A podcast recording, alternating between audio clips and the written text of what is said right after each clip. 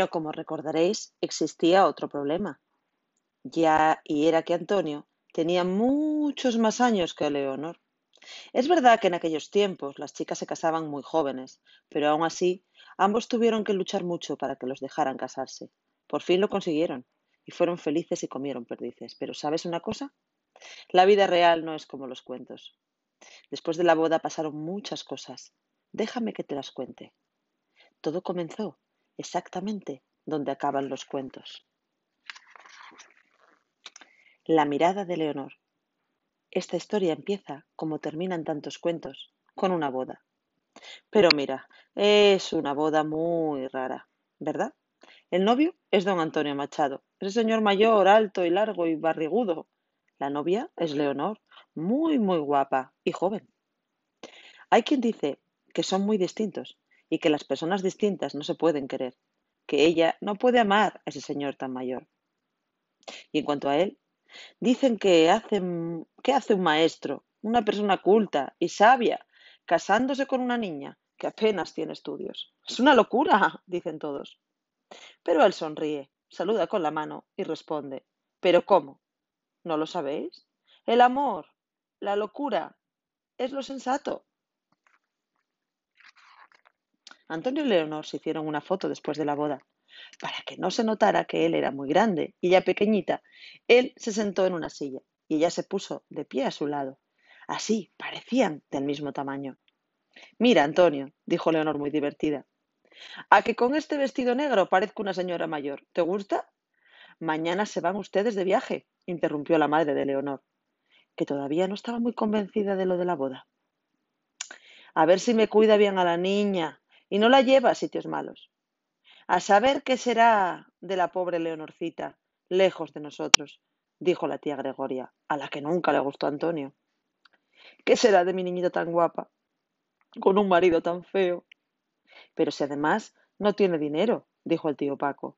Y para colmo es poeta, añadió el tío Genaro, como si aquella fuera una palabra muy fea. Uf, dijo la madre. Uf, dijo la tía.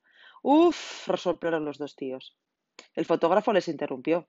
Silencio a todos. Miren al pajarito. No, no había ningún pajarito. Eso es lo que decían los fotógrafos antiguos, una vez en vez de patata. Entonces se oyó un ruido muy fuerte seguido de un humo espeso, porque las máquinas de fotos de entonces eran así, de grandes y de raras. Y mira cómo quedó la foto.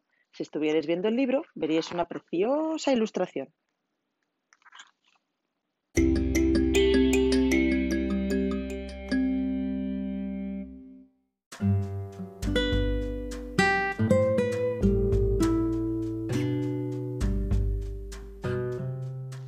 Hoy vamos a leer la historia de Antonio Machado.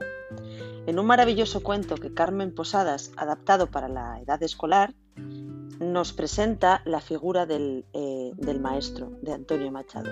Y yo hoy quiero que vosotros y vosotras le conozcáis un poquito mejor, porque tal vez de esta forma alguno, alguna, desee leer parte de su trabajo. Os comento. Primero, una pregunta importantísima. ¿Sabéis qué es un poeta? Un poeta es una persona que sabe expresar con palabras todas esas cosas bonitas que tú y yo alguna vez hemos pensado. Por tanto, es súper importante.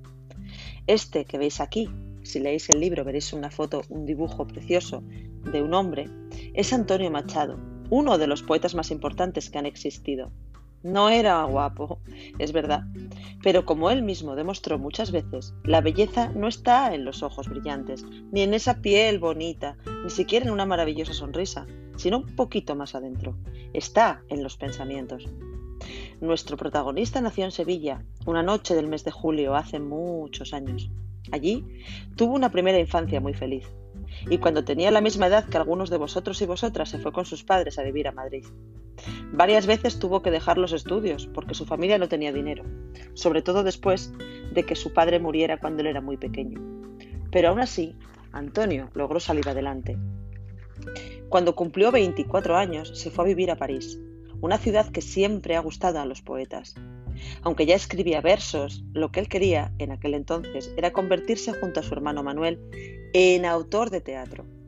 París estaba lleno de escritores, venidos de todas partes del mundo. Antonio conoció a muchos de ellos y pronto se hicieron amigos.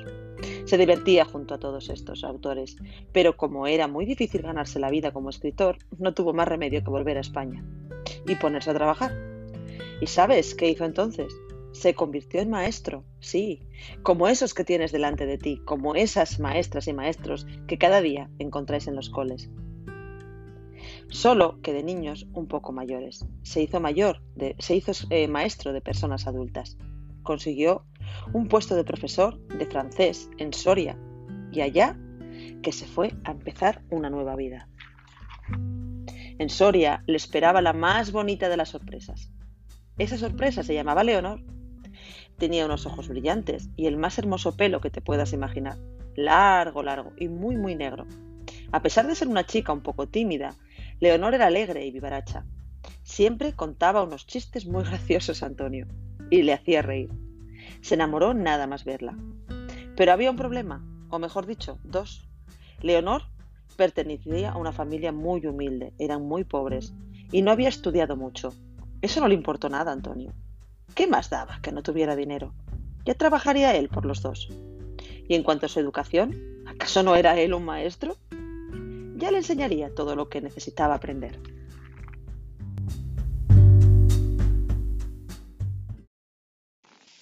Pero como recordaréis, existía otro problema.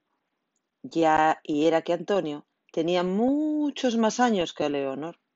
Es verdad que en aquellos tiempos las chicas se casaban muy jóvenes, pero aún así ambos tuvieron que luchar mucho para que los dejaran casarse. Por fin lo consiguieron y fueron felices y comieron perdices. Pero ¿sabes una cosa?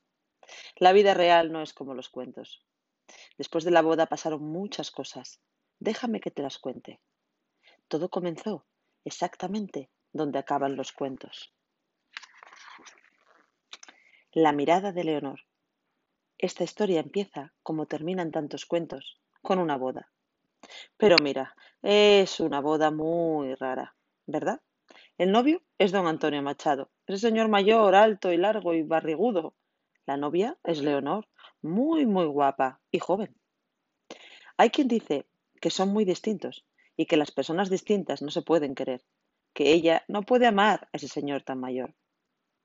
Y en cuanto a él, dicen que hace, que hace un maestro, una persona culta y sabia, casándose con una niña que apenas tiene estudios. Es una locura, dicen todos.